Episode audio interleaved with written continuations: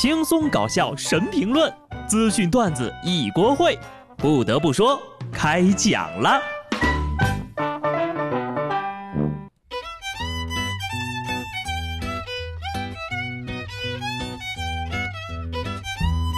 哈喽，听众朋友们，大家好，这里是有趣的。不得不说，我是机智的小布。今天开头要说的呀，一定是这个：湖北解封了。二十五号零点开始呢，湖北除武汉之外，离鄂通道管控解除，封闭多日之后，现场工作人员忍不住倒计时欢呼庆祝，按下暂停键的湖北开始重启了。两个月的坚守来之不易，热干面终于醒来了。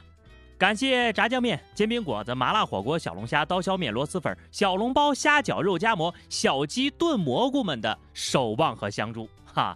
一切都在慢慢的变好啊！湖北好久不见，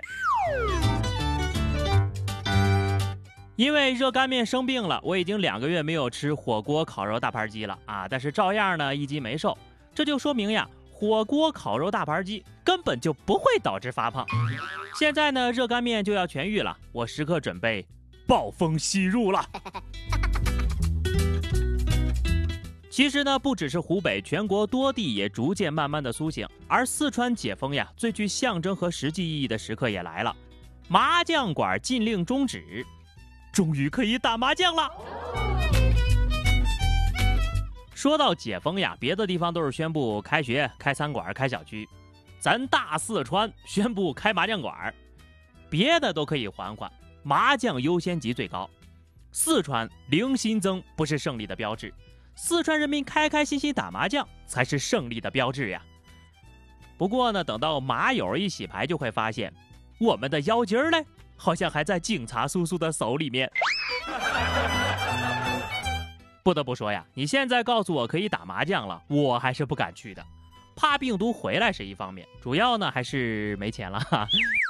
其实呀，如果不是这段日子在家宅了两个月，我可能也不会亲身感受到。能够出去外边自由的撒欢去见识这个世界啊，其实就是想去聚餐吃一顿火锅，是多么珍贵的事情啊！在疫情期间呢，有一男子呢就在家里连吃了三天的火锅，然后肚子就疼的不行了。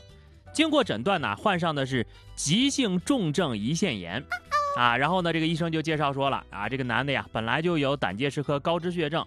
在此基础上，暴饮暴食引起急性症状的发作，在近一个月的保守治疗无效的情况下，又经过了五次的手术才治愈了。你说说，没有被新冠打倒，却被火锅打进了 ICU，赤果果的啊！这个报复性进食啊，哈哈，罪也受了，没什么能劝你的了。朋友们也要注意了啊！这个暴饮暴食、油腻的东西啊，就是胰腺炎的根源。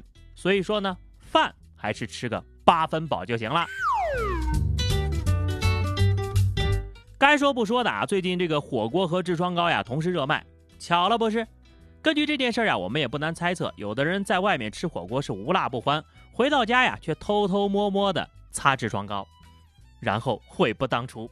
你就说是不是你？吃最辣的火锅，住最好的肛肠科医院。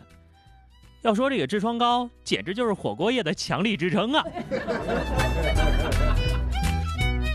话说这段时间呢，我们经历了太多的百年难得一遇，你们有没有觉得啊？就是这年头呀，当历史性的事件遇见的太多，就会慢慢变得索然无味。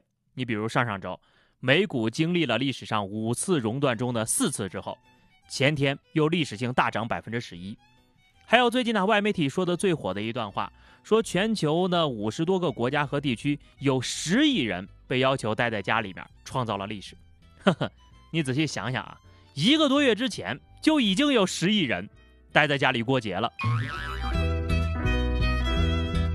所以呀，说数字容易让人麻木，不要忘记，在数字的背后呢，也都是一个个活生生的人。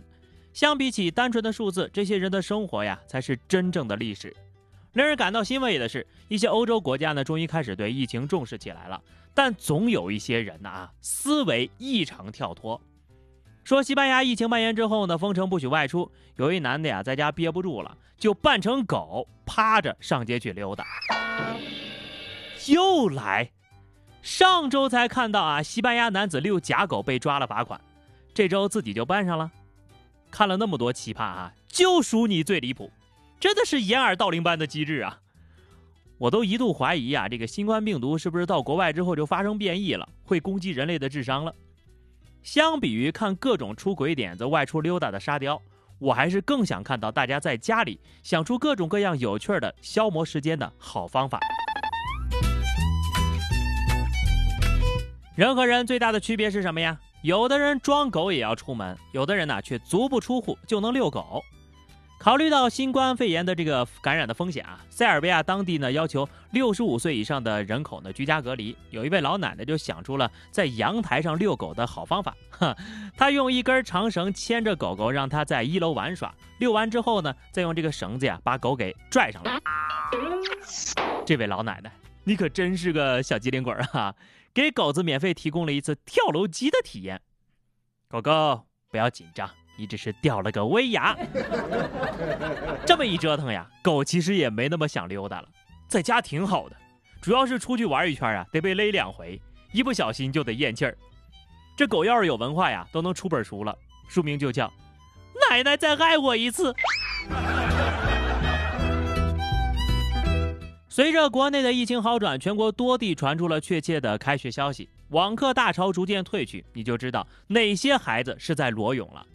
倒不说网什么网课啊，专不专心啊，有的孩子呀，才两个月没上课，座位都找不着了。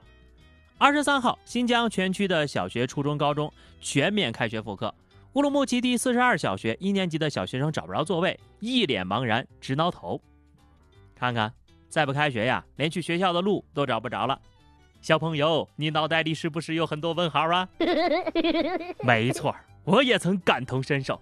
想起复工的第一天，我也是在思考，我来这儿干啥的？甚至连电脑的开机密码都给忘了。我们周围的形势呀是越来越好了，当前的主要任务就是全世界人民团结起来，共同抗疫。江苏无锡市新吴区一个月前呢，曾经收到友好城市日本丰川市捐赠的四千五百只口罩。丰川市市长呢，二十四号公开表示，当地的物资已经告急了，如果对方有库存，希望可以退还一些。按照日本人要面子的国民性，一位市长能够开口求助，那说明问题真的很严峻了。无锡市新吴区获悉之后呀，二话没说，筹措了五万只口罩，火速驰援啊丰川市，十倍返还。箱子上的也留了字儿：“一衣带水，源远流长，隔海相望，樱花满开，众志成城，战役必胜。”你看看，数一数啊，山川异域才八个字儿，我一衣带水二十四个字儿。别问，问就是以量取胜哈。这个新闻呢，同样也上了日本的热搜啊。不过呢，高赞评论里比起关注温暖赠达的啊，说这个丰川市长丢人的更多一点。不得不说，这届日本网友那真是太严格了。这是没什么丢人的啊！中日呢本来就是一衣带水的友邻，互相帮忙，以德报德，有什么丢人的呢？青山一道同云雨，明月何曾是两乡。加倍偿还的呀，不只是无锡对丰川，韩国仁川市二月份呢捐赠了两万个口罩给威海市，三月二号呢，威海市向仁川捐赠了二十万一千三百七十枚一次性口罩，也是十倍。上个月，釜山市向上海捐赠了口罩、防护服等医疗物资。三月三号，上海回捐了釜山市七万只口罩。啊，这个釜山市就是大家看那个《釜山行》那个釜山哈。日本的冈山市、韩国光州广域市啊，这个等等等等啊，包括这个韩国的扶余郡都向河南洛阳捐赠过口罩等物资。三月二十号呢，洛阳也向冈山、广域分别回赠了两万和一万个口罩。还有更多的，咱就不一一列举了哈。正所谓滴水之恩，定当涌泉相报。咱们不就是这样知恩图报的民族吗？好了，那么以上就是本期节目的全部内容了。又到了每周五随意吐槽的时间了，欢迎大家在评论区留言，关注微信公众号 DJ 小布或者加入 QQ 群二零六五三二七九二零六五三二七九，来和小布聊聊人生吧。下期不得不说，我们不见不散，拜拜。